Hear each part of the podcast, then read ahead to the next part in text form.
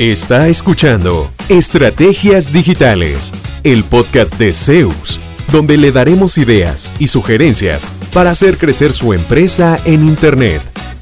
Todas las semanas, nuevo contenido interesante. Síganos y no se pierda ninguno de nuestros episodios. En Zeus, creamos estrategias digitales con resultados reales.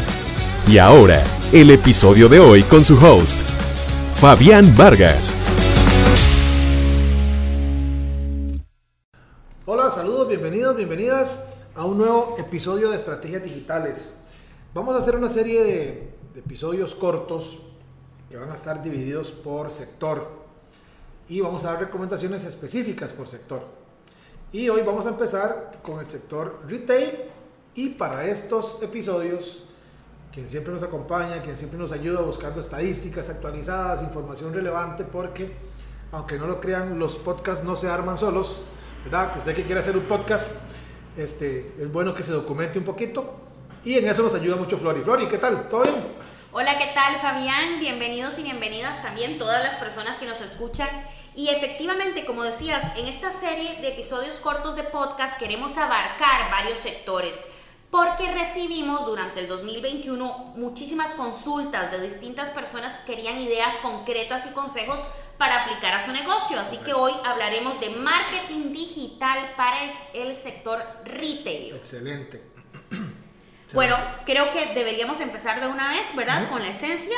Y es por qué es importante que negocios, pienso en tiendas, ferreterías, supermercados, estén en Internet.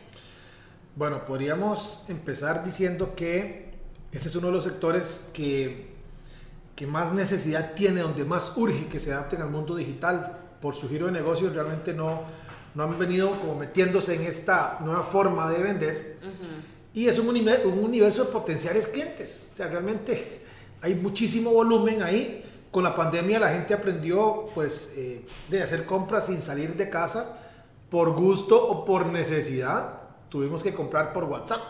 Eh, eh, pudimos que comprar por teléfono, porque un punto, imagino que en sus países también, donde nos escuchan, no podía uno salir a ningún lado, ¿verdad? Entonces, eh, eso es lo primero, que es un sector que urge de incorporarse a lo digital, pero no solo es tener presencia, ¿verdad? Porque eso es lo más fácil, sino rediseñar el proceso de compra a través de un canal online. Pienso, por ejemplo, en un sitio web atractivo, con una tienda en línea, eh, no necesariamente que complete los pagos eh, al 100% con tarjeta, pero que la gente pueda, digamos, hacer una cotización, un pedido, porque a veces tener la tienda ya en línea involucra saldos y, conexión con otro tipo de sistemas para que los inventarios estén en tiempo real, es un poco más complejo, pero pasar de cero a una tienda donde estén mis categorías de productos y la gente pueda cotizar y ver qué ofrezco, ya eso es algo importante, que el sitio, bueno, que tenga tienda. Eh, que ese sitio sea navegable fácilmente, que la experiencia de usuario eh, sea buena, que cargue rápido, que tenga botones para, para, abrir otros canales como el WhatsApp, como un chat, eh, con un botón levantar el teléfono y llamar. Que, que, la gente use el canal en el que más a gusto se sienta para hacer negocios con la empresa, pero que parta desde un, desde un hub digital, desde un sitio web donde esté todo eso integrado. Eh, importante que el sitio web esté actualizado. Nada hago yo teniendo la colección eh, Navidad 2018 en mi sitio web, ¿verdad? Este, Si ya vamos para el 2022, entonces, eh, de que el sitio esté actualizado. Eso es muy importante. A veces uno piensa que eso se hace solo, ¿verdad? Subimos el sitio web, lo publicamos y, ay, qué pereza cambiar las fotos. Entonces llega alguien, lo ve, dice, mm, está muy viejo esto, me voy. Y todo el esfuerzo que hacemos se pierde, ¿verdad? Entonces, eh, un sitio web bonito, ojalá con tienda, que sea fácil de navegar, fácil de cargar y pues ojalá que, si se puede, que ofrezca una forma de pago ahí mismo, ¿verdad?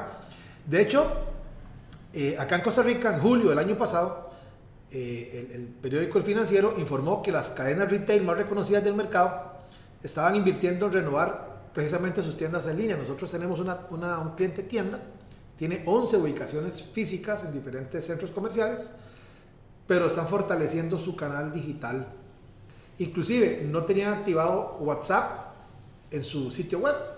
Activamos la opción de que la gente o agregara al carrito o cotizar por WhatsApp y se les dispararon las ventas por WhatsApp y me dice la, la dueña, no estoy vendiendo por la tienda a pesar de que tengo pagos con tarjeta y todo, pero estoy vendiendo y la, le estoy vendiendo por el canal en que la gente quiere comprarme.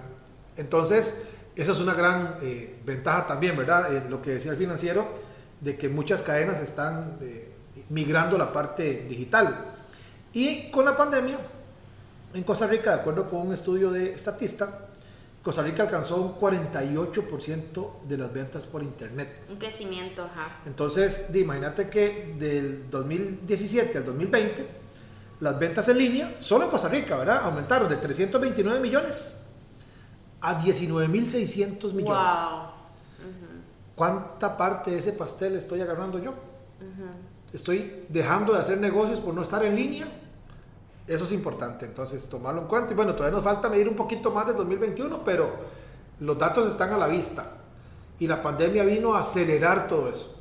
Así es. También yo quisiera eh, preguntarte una cosa. Pienso en la gente que dice, completamente de acuerdo, Fabián. O sea, he visto esos datos, me interesa participar de este movimiento, quiero que mi negocio esté activo en Internet y que pueda conectar con nuevos clientes y vender porque yo me quiero subir a la ola, digamos. Pero ¿cuáles son tres estrategias que se pueden usar y que garantizan, digamos, la posibilidad de no solo recuperar la inversión, sino de llevar el negocio al siguiente nivel? Ok, si hablamos de un sitio web, ese sitio no vende solo, necesita tráfico. Eh, hay varias maneras de ganar ese tráfico. Si usted tiene redes sociales, enviar a la gente a su sitio web. Si tiene eh, campañas de pago en redes sociales, eh, perdón, en buscadores como Google, pagarle anuncios para que cuando alguien escriba venta de blusas en Costa Rica, bueno, yo veo un anuncio. Y la otra opción, que es en la que somos especialistas, es el famoso SEO, el SEO, o el Search Engine Optimization.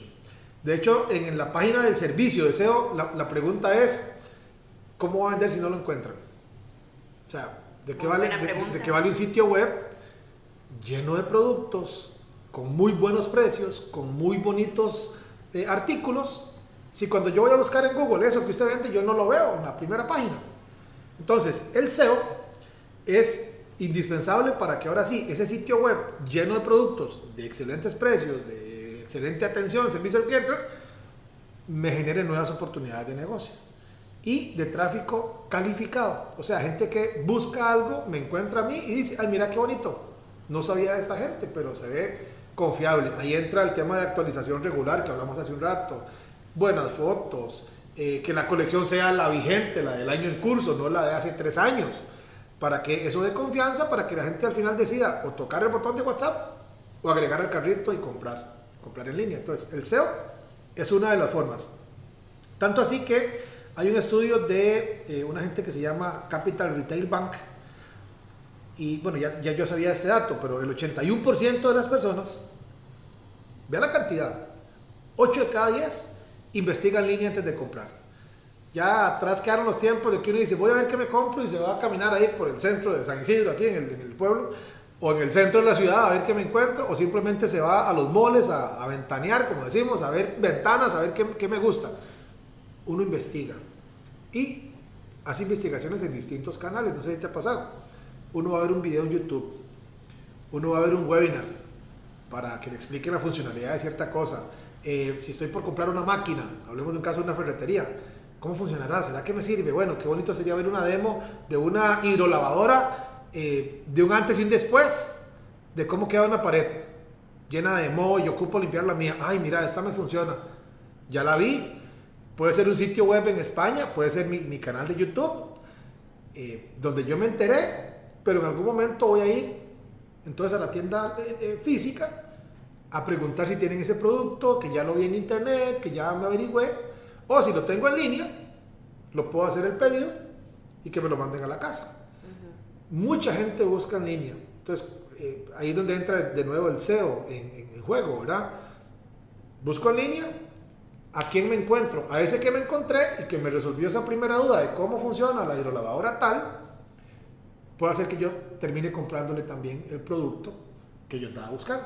No sé si queda claro el concepto, la importancia que tiene para el sector, ¿verdad? Sí, ahí yo quería hacerte una pregunta. ¿Sería bueno optimizar el SEO a nivel local? Porque, digamos, yo pienso, nosotros vivimos en Pérez Celedón, para la gente que nos oye, Pérez Celedón está a tres horas de la capital en Costa Rica, eh, es una pequeña ciudad, tiene sus propias tiendas, restaurantes, todo. Y por ejemplo, si yo pongo en Google, ¿verdad?, dónde comprarme una camiseta rosada, me van a salir millones de millones de millones de opciones. Pero si yo pongo dónde comprarme una camiseta rosada, marca tal, en Pérez Celedón, ¿verdad? Porque a mí ir a una tienda en Pérez me toma cinco minutos llegar. ¿verdad? Entonces yo necesito... O la pedís por WhatsApp, te van a dejar a la casa el mismo día. Exacto. Entonces creo que también es importante que el SEO incluya esto, ¿no? La, localización y, donde, donde yo brindo los servicios o donde yo creo que está mi cliente ideal para poder eh, ser la respuesta que esta persona está buscando. De hecho, el SEO local es una excelente fuente de negocios para el sector retail, precisamente por lo mismo, porque en algún momento yo, usted quiere ir a ver la calidad de esa tela, quiere ir a, levantar esa herramienta para ver qué tan pesada es, eh, ¿verdad? Entonces, el, escoger la localidad además tiene otra ventaja. Si escogemos una frase de cola larga, que hemos hablado en otros episodios, una frase de cola larga es aquella que tiene 4, 5, 6, 10 palabras a la hora de buscar. ¿Dónde comprar una eh, hidrolavadora marca tal? Esa es una frase de cola larga. Y le agregamos la ubicación en Costa Rica va a entregar distintos resultados que en su ciudad, Pérez León en este caso, o el cantón o, la provincia, porque hay menos, hay menos resultados. Conforme voy haciendo una búsqueda más específica a una región más corta, perdón, una región más, más pequeña, ya no es todo un país, ya no es toda una provincia, ahora es una ciudad, posiblemente busquen menos personas, haya menos volumen de búsquedas. Pero cuando alguien busque, y esa búsqueda es sumamente específica, y usted tiene ese producto de esa marca en esa ciudad, es muy posible que esa persona o le mande un correo o vaya, lo visite y le compre. Y además me va a costar menos esfuerzo aparecer en una frase local que en una frase nacional o una frase global que no dice Costa Rica, ni Panamá, ni Nicaragua, ni nada. Entonces sí es muy buen punto. Yo de hecho le recomiendo a la gente, vea, Empecemos local. Empecemos generando visibilidad en búsquedas. En Google. Tiendas de celulares en Pérez Celedón. Eh, venta de zapatos de cuero en eh, Chiriquí. Empecemos en una región. Y a partir de ahí, conforme usted también se acostumbre, porque esa es otra cosa. Si me llegan muchos pedidos y no estoy acostumbrado a atender mis canales digitales, puede ser un problema, porque puedo dejar gente mal atendida.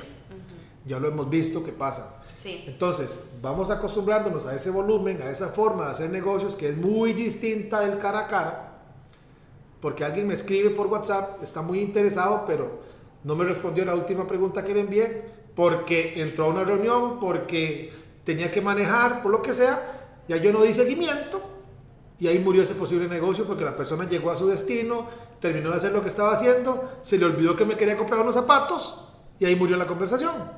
Entonces, hay que tener también una secuencia de seguimientos, estrategias adicionales, aparte de simplemente salir en las búsquedas y empezar a recibir esos leads. Entonces, al empezar por una búsqueda local, yo me voy asegurando de empezar, digamos, de a poco, de acostumbrarme, ah, ok, las ventas son de esta forma, ah, es que generalmente me piden fotos, voy a, voy a preparar una, una serie de fotos para tener lista de los productos o las voy a subir al sitio y le mando el link para que lo vean en el sitio y ahí vamos después escalando a otras regiones, a todo el país y empiezo a recibir pedidos de todo lado. Claro, y es que los datos sorprenden, Fabi, porque imagínate que el comercio digital se ha disparado en estos tiempos de crisis, que una de cada cuatro personas en el mundo es un comprador en línea activo, es decir, hace continuamente compras por internet. Entonces significa que hay todo un universo ahí del que tal vez uno ni siquiera se ha, dado cuenta qué tan, eh, tanto potencial tiene para su negocio en particular. le voy a poner un ejemplo reciente. Hoy, que me río, siempre digo, hoy, pero es que hoy pasó algo. La vez pasada le dije, hoy hice tal cosa. Bueno, hoy, hoy hice una compra en Amazon. Pero primero busqué un proveedor local. No lo encontré. Necesitaba comprar un teleprompter. Un teleprompter es un aparatito que se pone en la cámara para que uno pueda leer una pantallita, eh, pero apoyado con una tablet que se pone así, se refleja en un vídeo, etcétera, como para que no se vea que uno está leyendo. Como ocurre con los noticieros de televisión. Correcto, correcto. Entonces, para hacer videos, cursos, todo esto, eh, requerimos un teleprompter y para grabar cosas de los clientes. Entonces yo decía, mientras lo pido por Amazon o por internet y todo, voy a buscar proveedores en Costa Rica. No encontré una, no encontré una empresa que tuviera a la venta. No quiere decir que no se vendan en Costa Rica. Quiere decir que de las empresas que los tienen a la venta no encontré ninguna en mis búsquedas. Hay una diferencia. O sea, puede ser que sí, hayan empresas que venden y los tienen más, más caro, más barato, es otro tema, pero los tienen. Cuando yo busqué, no encontré. Lo más cerca que encontré fue un señor que se anunciaba en, en Mercado Libre o en una plataforma similar en Cartago, queda a dos horas de acá. Pero cuando le pregunté, la pantallita era muy pequeñita, era como para hacer un teleprompter para celular, yo lo necesito para cámara. Lo terminé comprando por Amazon. Pero si hubiera encontrado en mis búsquedas una empresa que tuviera la venta, teleprompter y eh, las características, eh, lo compro en Costa Rica. O lo pido en Guanacaste o en Liberia o en cualquier otra provincia, siempre y cuando me lo hubiera encontrado en mis búsquedas.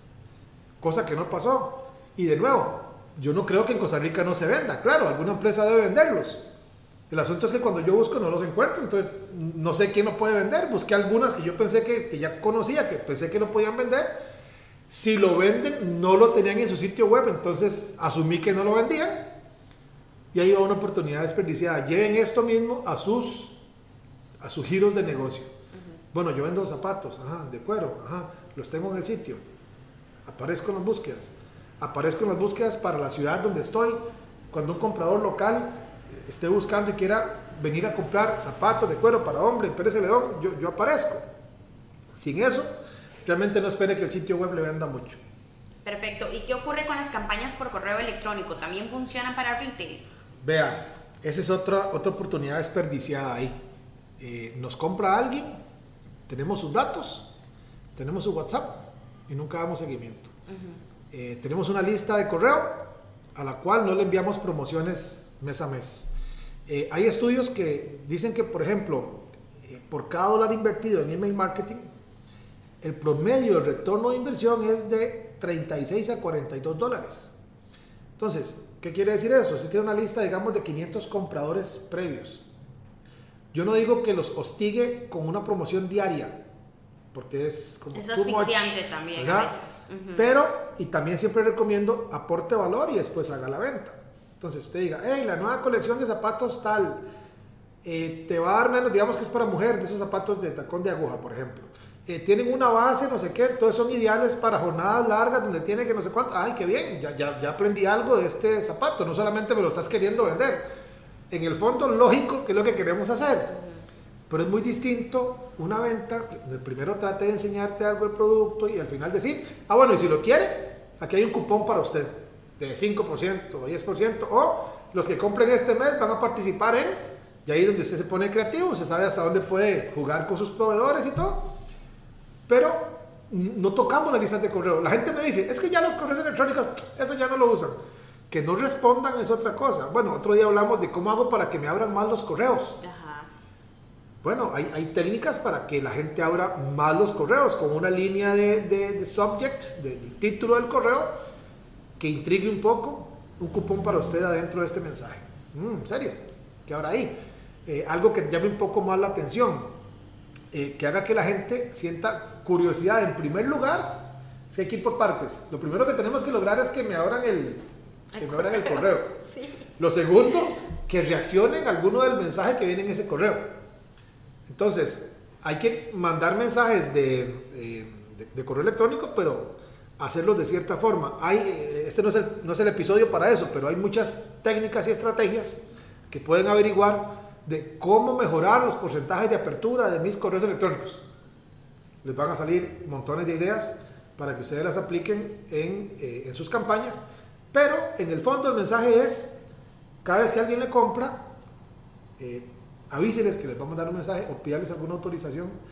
No simplemente alguien que escribió algo un día, lo metieron en una lista y empezaron a mandarle spam todos los días.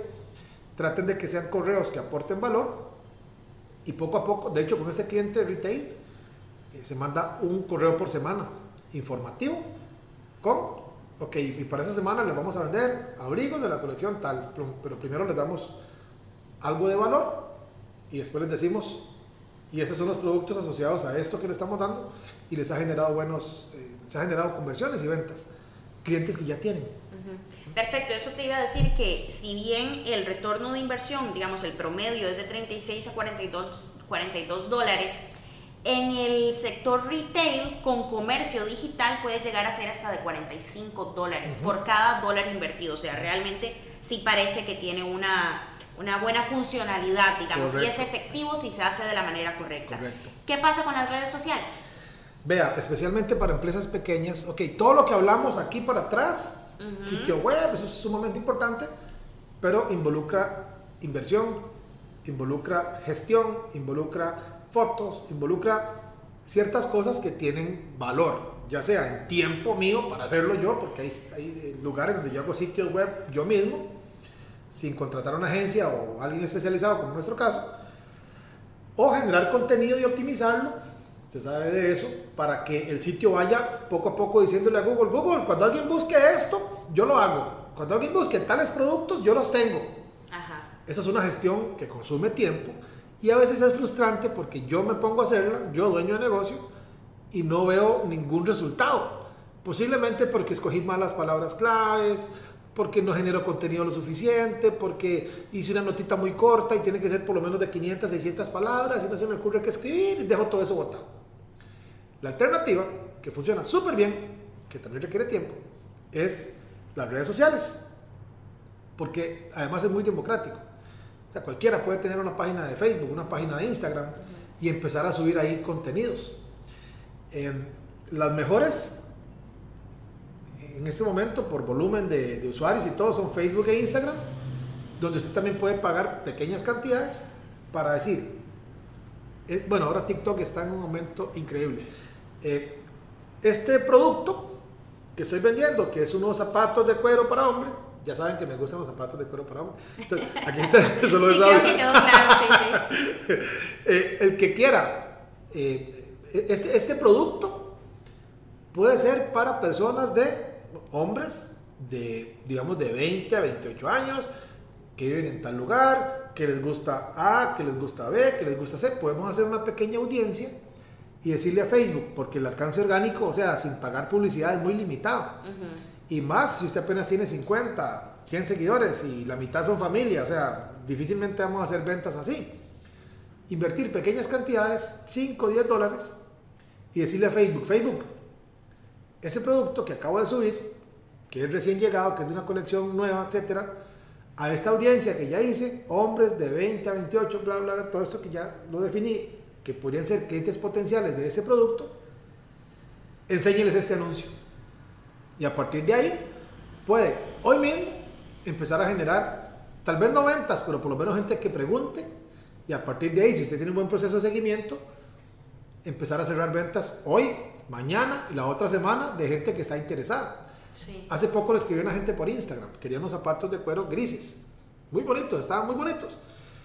No los tenemos, me dijo el muchacho. Entonces yo le dije, ok, perfecto, apúntenme en algún lado, en alguna lista, no sé, lo que usted tenga ahí, para cuando entren que me avisen. Ok, me dijeron. ¿Me avisaron? No me avisaron. O no llegaron, o llegaron y no me avisaron. Entonces yo no me doy cuenta, no compro. Y no he comprado. Y yo estaba, nada más de que me llamaran para ir a comprar. Son oportunidades perdidas. Porque a veces, eh, hace poco hicimos una campaña para una gente que vende bolsos de cuero, bolsos para mujer.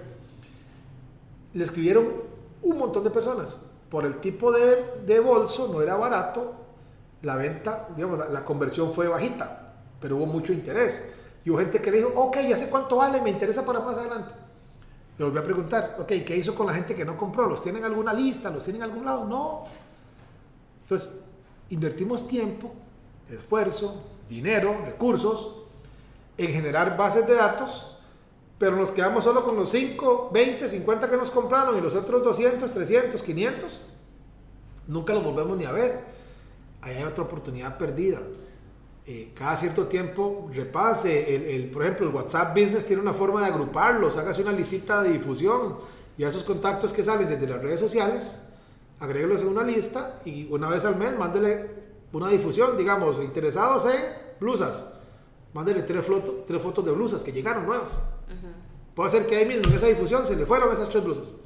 Zapatos, eh, herramientas, lo que sea que usted venda, eh, se complementa, digamos, con lo que usted pueda iniciar desde sus redes sociales.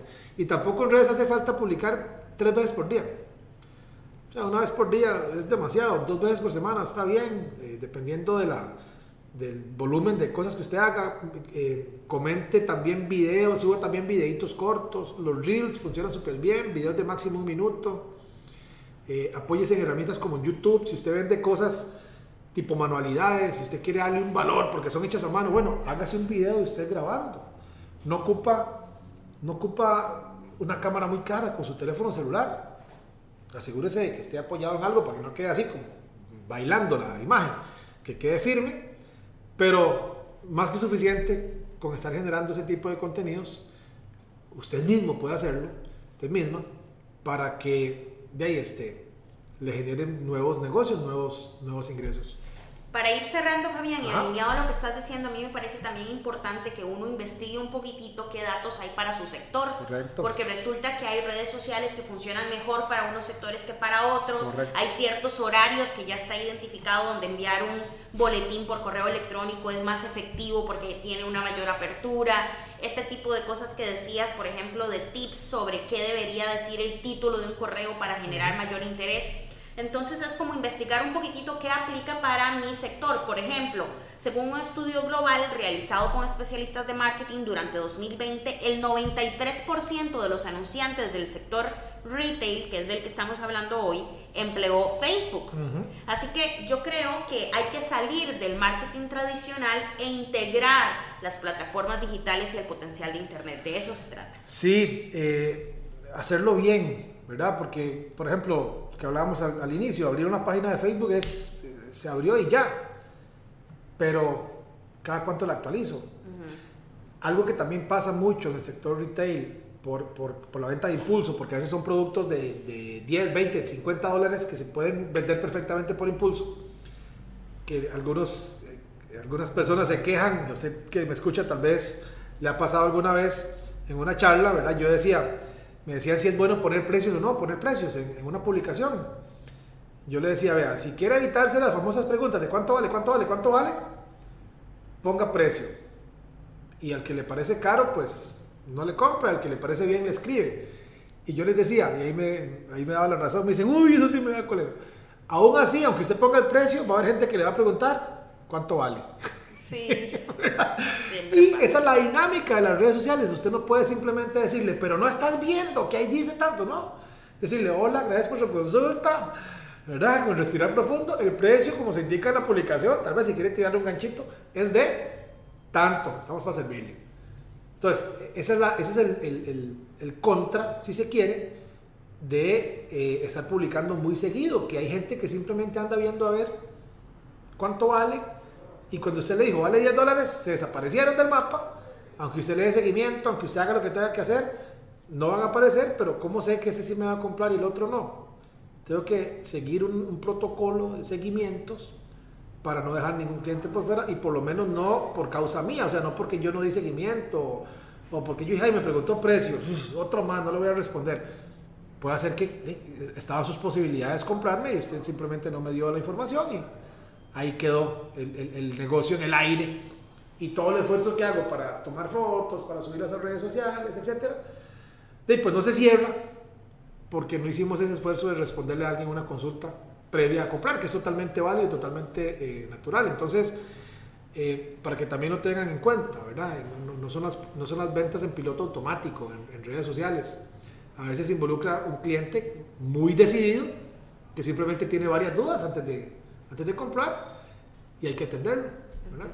Es una experiencia 360, ¿verdad? Complementar las, los medios digitales, que finalmente son un medio con la atención personalizada, el interés por la, por la otra persona, recordar que los clientes son seres humanos también. ¿verdad? Y como vos decías antes, tal vez de momento no me contestó porque se le enfermó el chiquito, se cayó, pegó gritos, salió el papá o la mamá corriendo, se olvidó que estaba haciendo una compra y hasta que ve el mensaje de seguimiento, dice, ay, sí, que yo me iba a comprar esto, claro, y contesta. Entonces es ponerse en los zapatos y entender que los clientes también son seres humanos. Fabián, muchísimas gracias. Creo que hoy has compartido muchísimas técnicas, estrategias muy valiosas de marketing digital que se pueden implementar en el sector retail y me atrevo a decir también que en otros sectores. Así que si usted no tiene un negocio en el sector retail, pero sí cree que le pueden servir, pruébelo también y después nos cuenta cómo le va. Excelente, Flori. Muchísimas gracias a todos los que nos escuchan y nos siguen. Ojalá que las recomendaciones eh, les ayuden en sus propias estrategias. Saludos. ¿Cuánto provecho saca de su presencia en línea? ¿Logra nuevos negocios por Internet frecuentemente? Si la respuesta es no, conversemos. En Zeus, seremos su departamento web y nos haremos cargo de la gestión digital en su empresa enfocados totalmente en lograr nuevos clientes para usted.